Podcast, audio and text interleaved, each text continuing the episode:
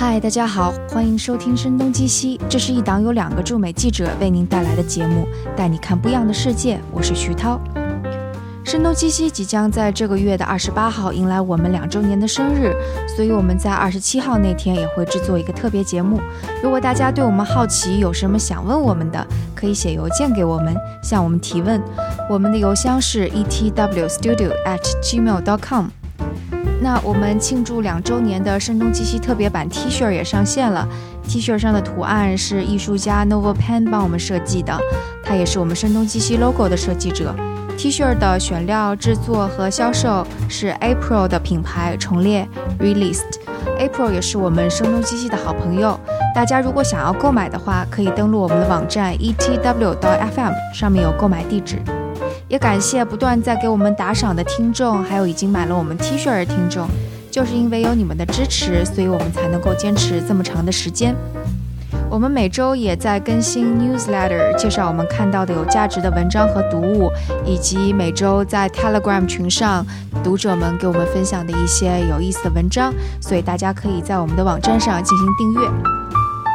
今天我们聊的话题是，嗯，我们会不会接下来要见证一场巨大的经济危机？那我我其实是不太懂经济的，虽然大学里边上过几堂经济学的课，但也就是普及一些基本常识吧。所以我今天是请到了两位比我懂得多的人，一位是饶玉东，他毕业于康奈尔大学的应用经济专业，主修行为经济学，主要研究宏观经济变动以及宏观政策。他此前也是采访了一些经济学家以及和宏观经济有关的专家。Hello，玉东，欢迎来到 声东击西。Hello，特别高兴能参加这个播客啊。然后另外一位是李燕，她也是毕业于康奈尔大学的，呃，她是应用经济学专业，主修期权期货，主要研究金融方向是大宗商品的对冲政策策略。Hello，李燕。Hello，你好。今天这个话题其实还蛮专业的，嗯。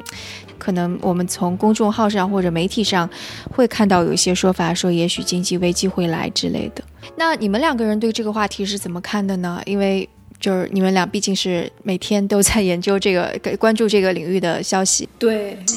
呃，我先来说一下，然后 Hello，大家好，我是李岩。然后其实我我研究的方向其实还是比较偏量化和金融那一块的，就所以说，呃，经济危机这个大。其其实是经济危机大问题下面的一些一个金融危机的一个侧的主题，所以就是我是对这个方面嗯比较多，因为通俗来说就是金融是一个买卖融资的过程，然后但是经济涵盖的范围就会更加广泛，然后它是在金融基础之上，就比如说什么财政政策、货货币政策，然后失业率、就业率。呃，以及社会福利，这些都是在经济学的范畴中，但是金融领域就是不是涉及涉猎的很多，所以呃，今天要是我来，我今天我来聊的话，会更侧重于金融危机这个方面，对。嗯哼，所以金融危机其实是经济危机当中的一个部分。对，因为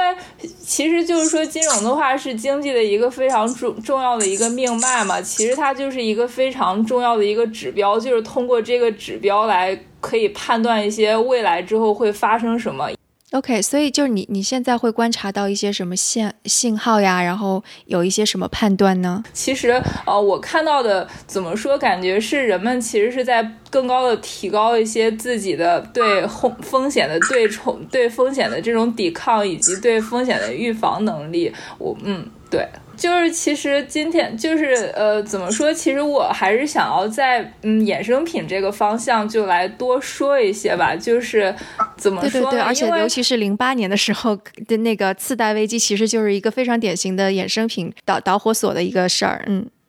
对，就是其实我我想先跟大家来介绍一下这个衍生品是一个什么东西吧。就比就比如说衍生品其实是呃分在四个大类，就是比如说它是有农产品，然后有贵金属，还有呃外汇以及以及还有能源，就是每一个，所以说我就会经常吐槽说我自己是卖玉米的，因为 因为我我的主要方向就是农业经济下的期货期权，所以就会经常来研究一些大宗商品，就比如说啊玉米、大豆、棉花这些东西。现在的话，就是如您所说，之前像次贷危机，像这些呃房贷这些东西又被引进了进来，所以就是一些更复杂的产品就呃被加加入到了这里。然后就比如说现在可能会有人在研发一些新的产品，就比如说像比特币。然后还有就是说关于我自己的，像我的毕业论文，我写的是天气。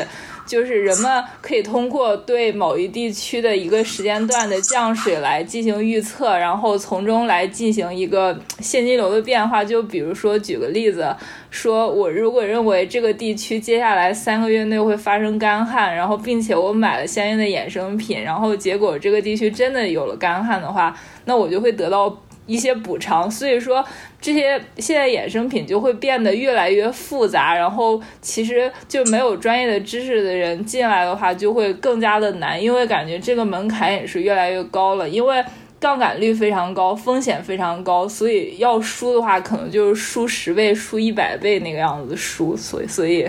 就感觉。嗯，衍生品就是一个双刃剑吧，就是用的好了，然后用的坏了，效果都非常的明显。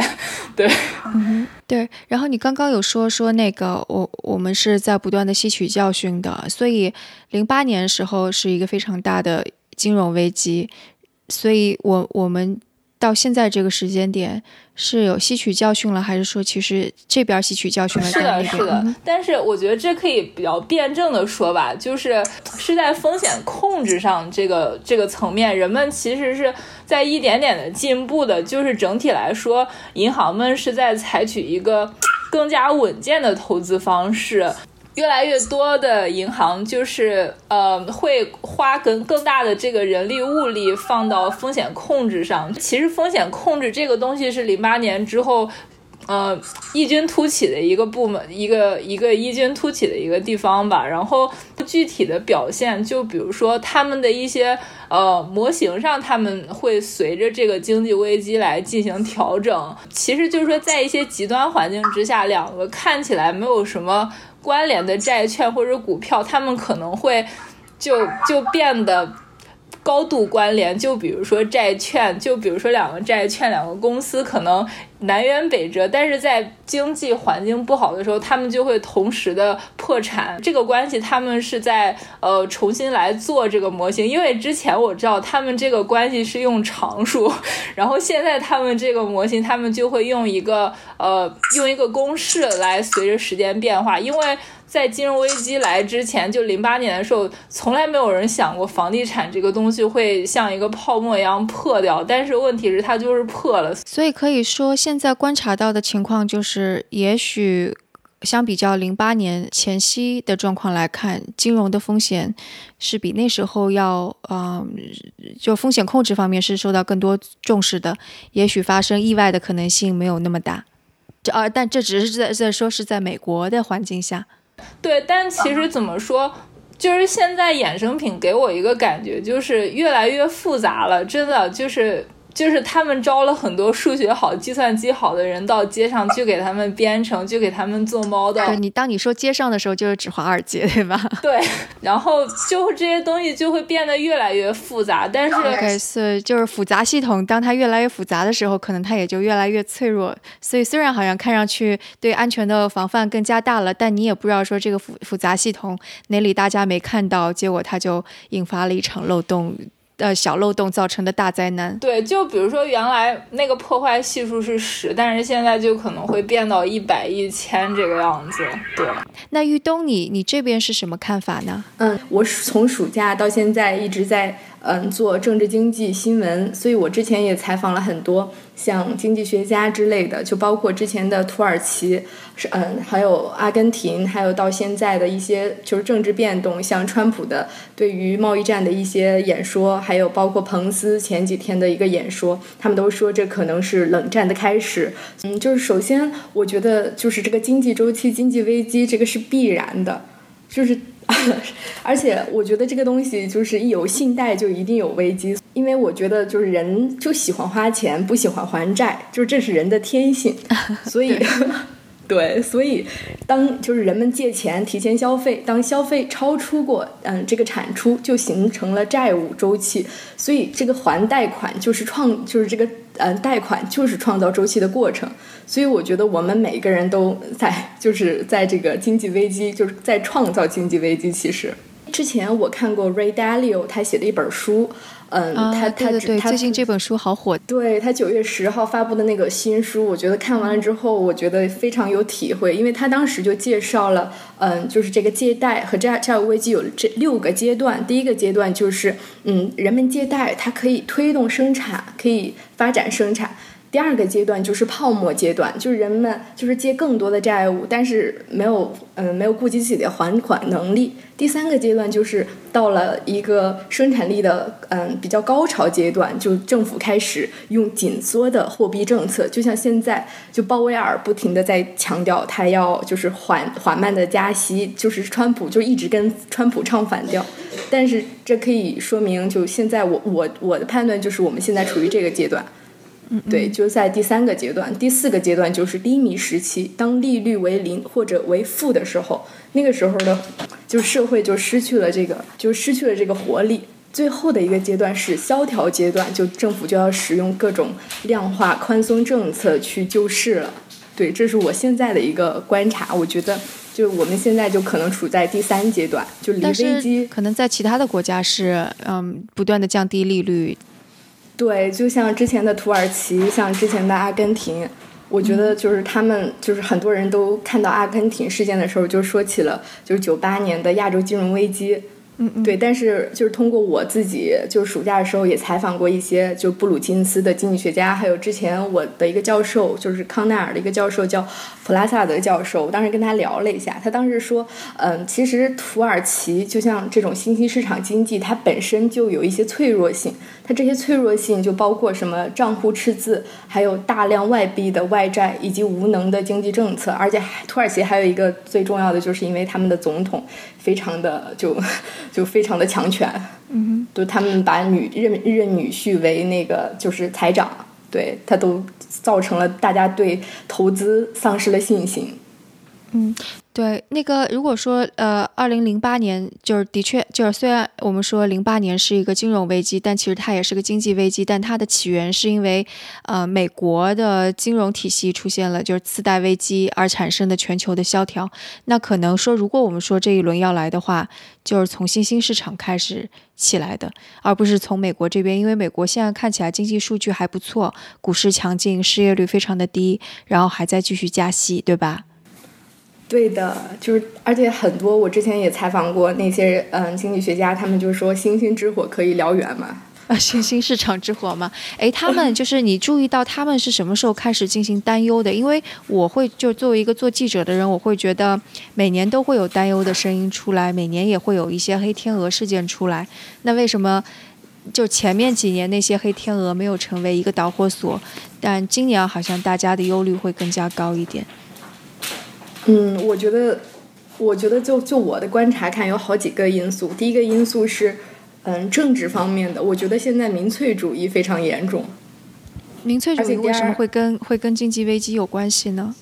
因为我觉得就是政治和经济，它是就就像二九年，就是因为经济低迷，所以民粹主义兴起。所以有啊，OK，对，所以就说在最底层的那些人，其实已经感受到经济低迷带来的生活压力了，所以说，所以才会有这种民粹主义的抬头，其实是已经是压，呃，春江水暖鸭先知的那种感觉，他们是那些鸭，对他们相互影响的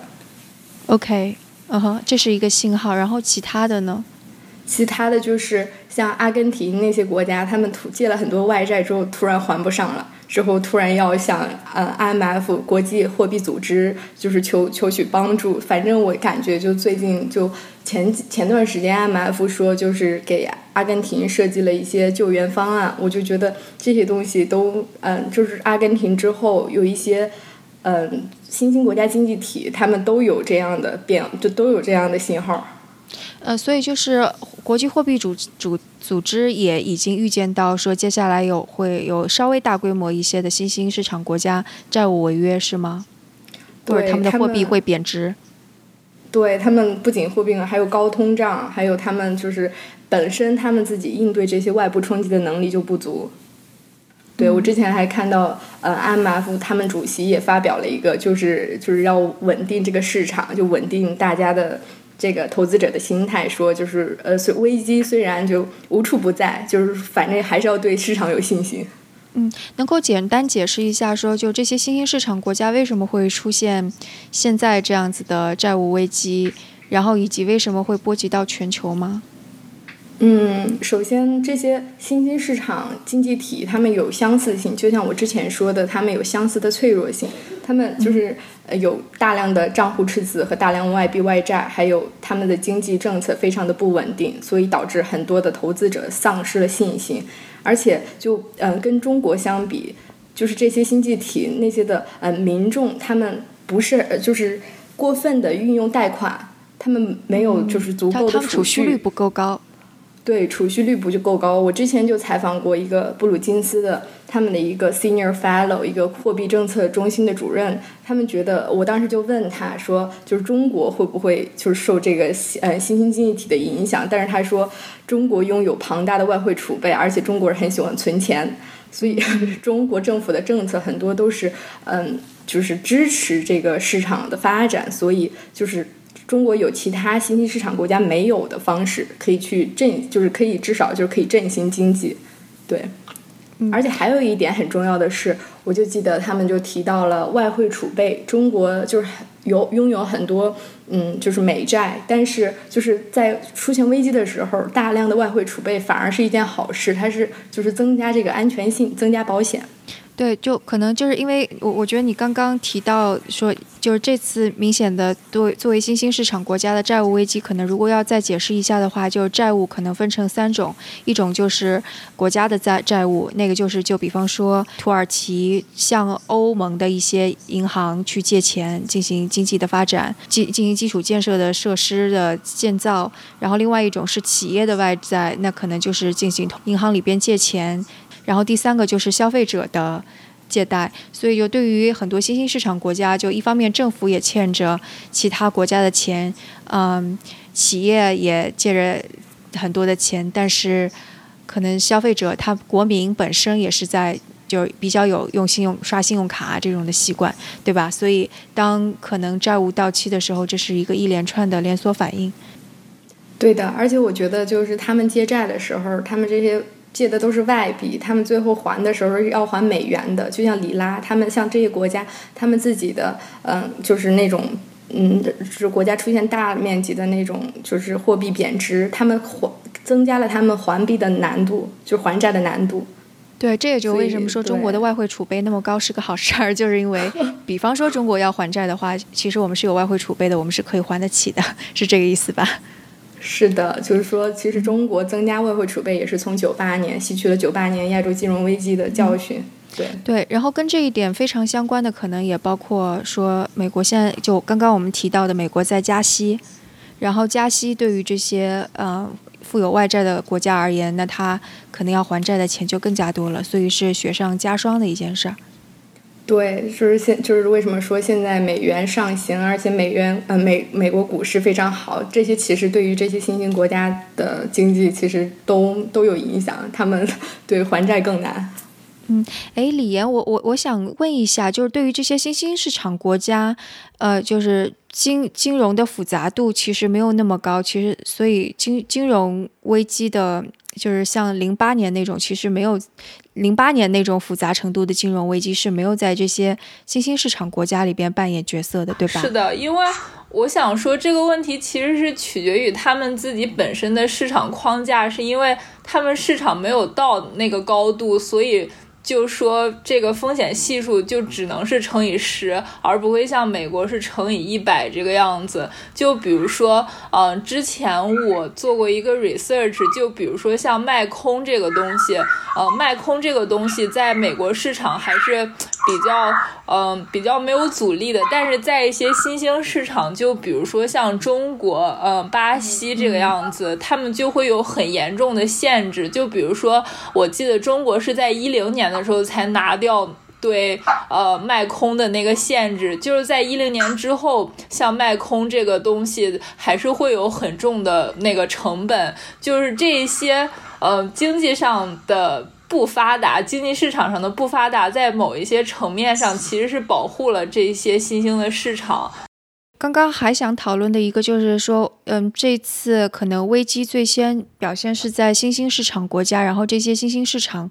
国家有着非常相似的脆弱性，所以可能会都会出现债务违约。那这个对于就反过来，对于美国啊或者呃欧洲可能经济会有点问题。那反过来，对于美国这样的国家会有负面的影响吗？或者反过来成为它经济危机的一个导火线？就是这就有点像债券。债券的违约，就比如说在正常的年代，这两个国家可能不会同时破产，但是在现在这样一个大环境之下的话，这两个国家可能会同时破产。如果这样对美国来说，美国是他们的债主的话，那肯定会有非常大的影响，因为之前他们可以通过这种，嗯，多多种多样的这种投资来把这个风险给规避掉，但是现在的话。就是躲不掉了，所以肯定这种伤害是必然的。对，嗯，就相当于是那个一个债主有好多那个。他的债务都收不回来，那他的资产也会受到损失，这个意思。对的，对的，就是通俗来说，就是说我们不要把鸡蛋放到一个篮子里。但问题是，现在是每一个篮子都出了问题，所以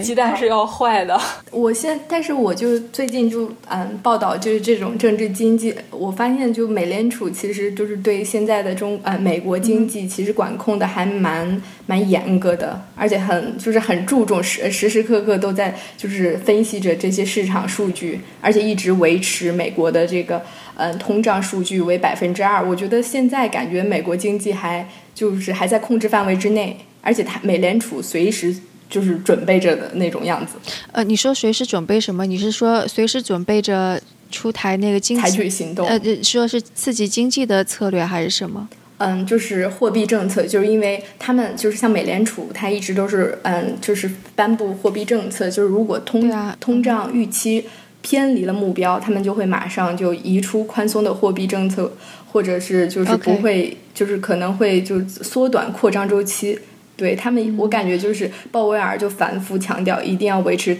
嗯，美联储的就是这个目标，通胀率目标为百分之二，这个是不能骗你。第二个就是失业率，就是他觉得他他是就是在这个周二吧，上周二在波士顿，他在一个。全美商业经济嗯协会中，他说就就是反正对目前美国的就业与通胀前景就非常乐观。他说现在的失业率就处于十嗯十八年来就是嗯最低，而且现在这个通胀也非常就是在掌控之内，所以他一直给投资者的信号也是非常就是嗯给投资者安全感。但是对于他的这种说法也有很多负面，就是。不不同意他的说法。一个关于失业率，很多人说这个失业率的统计是有偏差的，因为很多在零八年之后一直没有就业的，他是不被计入再就业人口的。所以就好像说你没有找到工作，然后这就是他们就已经不属于没找到工作的人，他们就已经属属于是放弃了工作的这部分人就没有被算进去。然后我看到一个分析说，如果把这些人也算上进去的话。失业率其实啊没有想象的那么低。另外，另外一个你说的另外一个是什么啊？关于那个经济经济情况怎么样？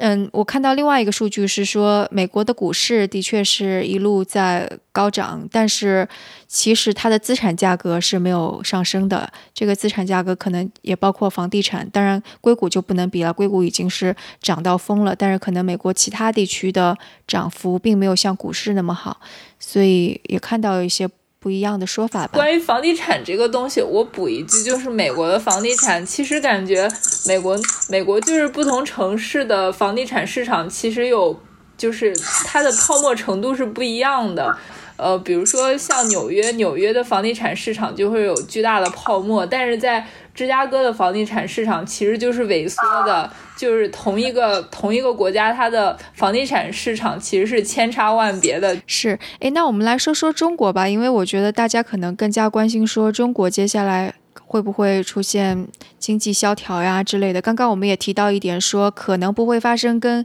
嗯其他新兴市场国家一样的状况，是因为我们有着非常。高的储那个外汇储备，我们的国民也有比较高的储蓄率。那其他方面呢？因为就说到债务债务问题，其实中国政府的借贷政呃公司的借贷其实也还是很高的。然后越来越多的国民其实也还是会。比方说房贷啊什么，其实也蛮高的。我想先说一下房地产，就是我们可以其实明显看到，像一线城市，就是北上广深，他们的市场其实已经饱和了的样子，而且国家。就也在不停的来紧缩紧缩，然后其实真正就房地产市场就炒的火热的都是像这种三四线城市，这个是第一。然后第二的话就是国家其实会发布一些每个周或者每个月发布一些数据，嗯，来来指标来说一下这个房地产的表现情况。其实。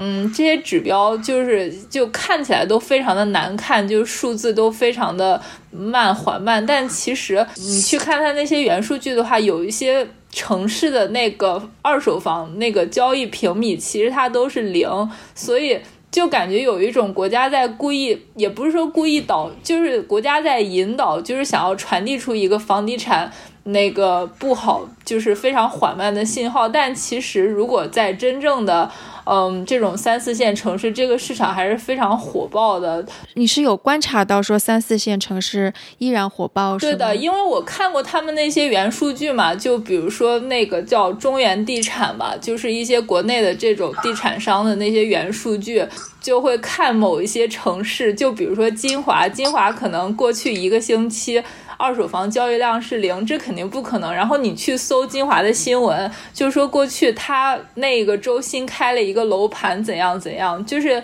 这个是对不起来的。哎，但是这个数据不矛盾啊。也许大家就是想买那个新房子，但是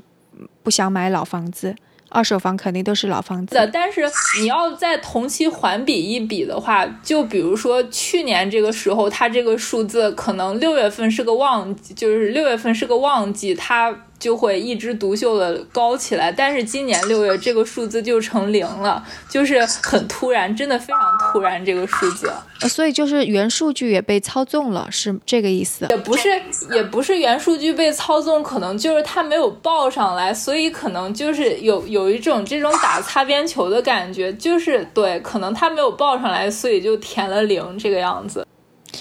意思就是说，政府有这个，政府有这个这个政策在这儿，那我就我就我就不跟不跟你说了，就即使火爆，我也不跟你说。这是我前一段时间看中国房地产市场发现的一个非常有意思的事情。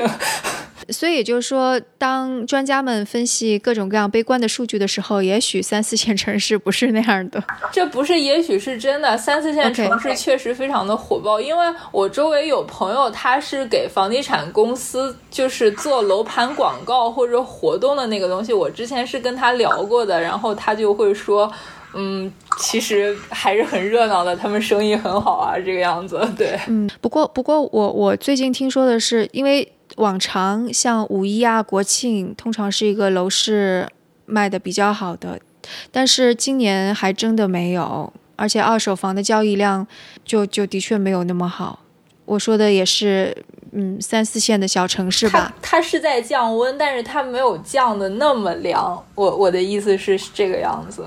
OK。嗯哼，而且我觉得很多地方像三四线其实有需求的，因为有很多就在外打工的人之后回流之后，他们需要就比方说从农村到县城，从从嗯从人十八线到三四线，其实我觉得他们还是有市场需求的。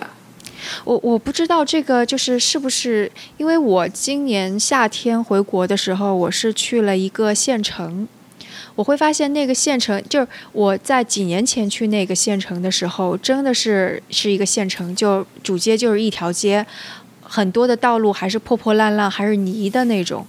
就是你走过去是一脚泥，就你就能想象那个县城多破吧。到今年我去再去的时候，我会看到碧桂园也在那儿开了楼盘，非常非常多的新楼盘，而且他们县城里边都已经开始有二环、三环了。你能想象吗？当时我在那个那个路修的真的非常非常好，那个时候我真的会觉得有点紧张，我会觉得这样的一个县城。你有必要要那么多的房房子吗？我会有点担心，因为。可能你会说，也许下面还有乡下的人想要在县城买房，但是很多县城的人又会想要去类似于靠离这个县城最近的城市买，那这个市里的人又去，呃，省会买，对，就就之前可能是这么层层叠叠起来的吧，但是这个市场是不是到现在真的已经饱和了？我我我是会觉得还蛮饱和的。你说的房地产，我倒想到我就是之前上学的时候，我们当时就是写那个论文，我同学写的就是中国房地产，他当时就解释为什么中国这个房地产泡沫还不会就是就是还还没有到泡沫的地步，是因为就他来他拿中国和日本的对比，就是说中国的其实城市化程度还是比较低的，就现在好像才才百分之五十左右，就是还有很大的空间。你说的百分之五十的数据是今年吗？还是我记得是去年，对，一七年的一七年的十月份。嗯，那那回到说，就是刚刚我们聊了房地产，其实新兴市场国家我们在说的就是债务的问题。那政府的债务、企业的债务，就在这方面，你们会观察到一些什么现象吗？我在想，我就七月份，就之前对我们的当时也是看了中国很多数据，就觉得就是很多，就包括现在这个金融去杠杆，还有这个贸易战，都让就怎么说呢？就是让就是这个数据走弱，什么工业啊、消费啊，就是投资增速啊，都都比之前低，就是都在减缓的一个一个趋势。你说的去杠杆究竟是什么意思呢？挤泡沫，对，挤泡沫。我觉得去杠杆是理解去杠杆，首先应该理解杠杆吧。杠杆就是负债。比方说，我们就有一百块钱，当中有二十块钱是自己的，八十是借来的。那么这个八十块就是我的杠杆。就去杠杆就是减少负债。就是对于个人来说是就是减少负债，还有对于企业来说就是其实就是呃使就是怎么说呢？就是减少就是企业用较少的本金获取高收益这样的一个一个过程。嗯哼，就算是你抵押厂房，你也不能够像以前那样借到更多的钱了。对的。嗯，其实二零零八年美国的金融危机有一部分也是因为大家借的房贷太多了，就是对对就是而且就是。那个房贷的杠杆也用太多了，很少的钱，可能我可以拿下好几套房子，然后每套房子都有贷款。对的，就是借贷才是金融危机的 最终的原罪，我感觉。对对对，借钱还不上，就如果这样子反过来说的话，就是我们还是按照三部分来说，就是政府的借债、企业的借债和居民的借债。然后居民的借债，因为就是银行管的肯定没有像到美国那样，所以居民的借借债其实是杠杆用的不是特别高的，对吧？说到这里，我想到了最近的那个 P to P 啊，OK 啊，对对对，P to P 是一个是一个杠杆，就是像这种影子银行也有，就是像什么地下钱庄这些东西，就感觉大家就现在政府也在慢慢抓这个东西。我觉得 P to P 这个行业可能产业还算是比较小的，因为比较新。而且我觉得，就是我想说的是，现在经济就是大家对经济的这些预测，反而就就是唱唱就是那种很悲观的呃很悲观的情绪。我觉得这些东西对就是投资者的信心都有非常大的影响。而且我觉得，就整个经济发展，其实投资者的预期和投资者的信心其实还蛮关键的。对的，对的。对我看到了一个比较好的分析，是说中国现在是处在一个两难的状况。就比方说，如果他想要就因为经济现在缓慢下来了，但他之前已经印了太多的钱，他如果继续印太多的钱的话，对美元肯定就是贬值的。但如果对美美元贬值的话，那就会有大量的人民币外逃，然后包括那个啊国海外的投资人也不愿意再投资中国了。前几年海外投资人投资中国是很火热的，但现在这种情况下，那纷纷都撤资撤资了。那这样子在中国可以进行的。相当于是，嗯，生产啊，或者是消费啊，其实是越来越低迷的。就相当于这种什么消费，然后生产、借贷、再消费、再生产，这个就 run 不起来了。如果 run 不起来的话，就会进入一种，呃，恶性循环。所以说，当时就是我看到这个分析，就是说，所以中国现在接下来出什么样的政策都很两难。对的，对的，而且大家对于就是目前中国的预期都。不太乐观。我就是听到周围的消息，但是其实就是特别是我就是听很多经济学家说，他们反而对中国就是国外的这些经济学家对中国还挺有信心的。他们说的是什么理由呢？我是也是之前就是采访，就是嗯那个康奈尔教授、普拉萨德教授，他当时就嗯当时是采访贸易战的问题，他就觉得中国其实经济非常还仍有空间，还有非常大的什么增长冲量，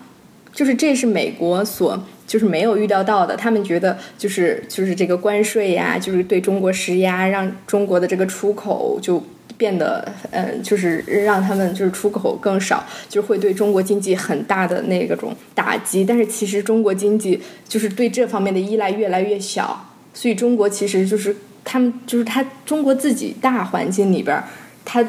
经济增长还有空间。而且特别是中国政府的这个政策，就是其实中国政府的管制还是蛮严的，还是强有力的。所以其实啊，他他反正当时对中国的这个经济还蛮乐观的。他说的就是内需拉动的经济增长，对吧？对，内需首先是内需，第二个是政策也有很多的支持和倾斜。其实过去我看到一张图，就是它的出口就我们的 GDP 总量是跟出口的总量应该是过去十年是同比在增长的，所以很大一部分 GDP 的增量是由出口带动的。然后我们本身居民的就是消费，其实也就这几年得到了增长。在前几年就一直是一个还是蛮谨小慎微、不太愿意花钱的一个民族吧，所以可能这次贸易战之后，我们就相当于少了少了一架马车拉动我们经济往前走，我们不能够再做这种出口的生意了，那怎么办？对，而且前段时就是前几天，就是彭斯在哈德森那个智库的那个演讲，也是全篇都在就是抨击中国。问一个问题，因为就比方说，如果出现最糟糕的情况，中国的房地产泡沫破那个被戳破了，然后出口又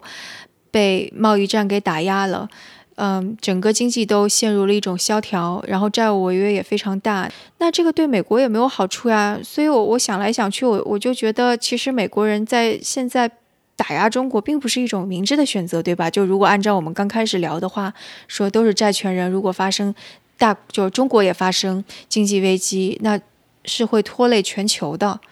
那其中也包括美国。对，因为觉得这就之前有一个词就叫中美国嘛，就是说感觉双方之间的关系感觉非常的相爱相杀。其实感觉我们其实都是这个。非常微妙的平衡的见证者，对，特别是现在很多论调，就包括美国的很多人反川普，都是说贸易战再这么搞下去，就是对美国对双方都是伤害。但是其实我觉得川普他运用的那一套，就是包括他的政策制定，就之前，嗯，因为川普就是因为贸易战，所以对美国中部底特律啊，当时就说是彭斯的家乡，就是那些人其实影响特别大。当时我就看智库他发表了一篇就是评论文章。他说，虽然对底特律的影响非常大，但是对美国经济整体的影响就是暂时是不大的。所以特朗普他宁愿就牺牲暂时，就是像底特律、像中部那些人民的利益，或者就是中部人民他有可能就是自我选择的一种，就是愿意去承担这种短期的阵痛。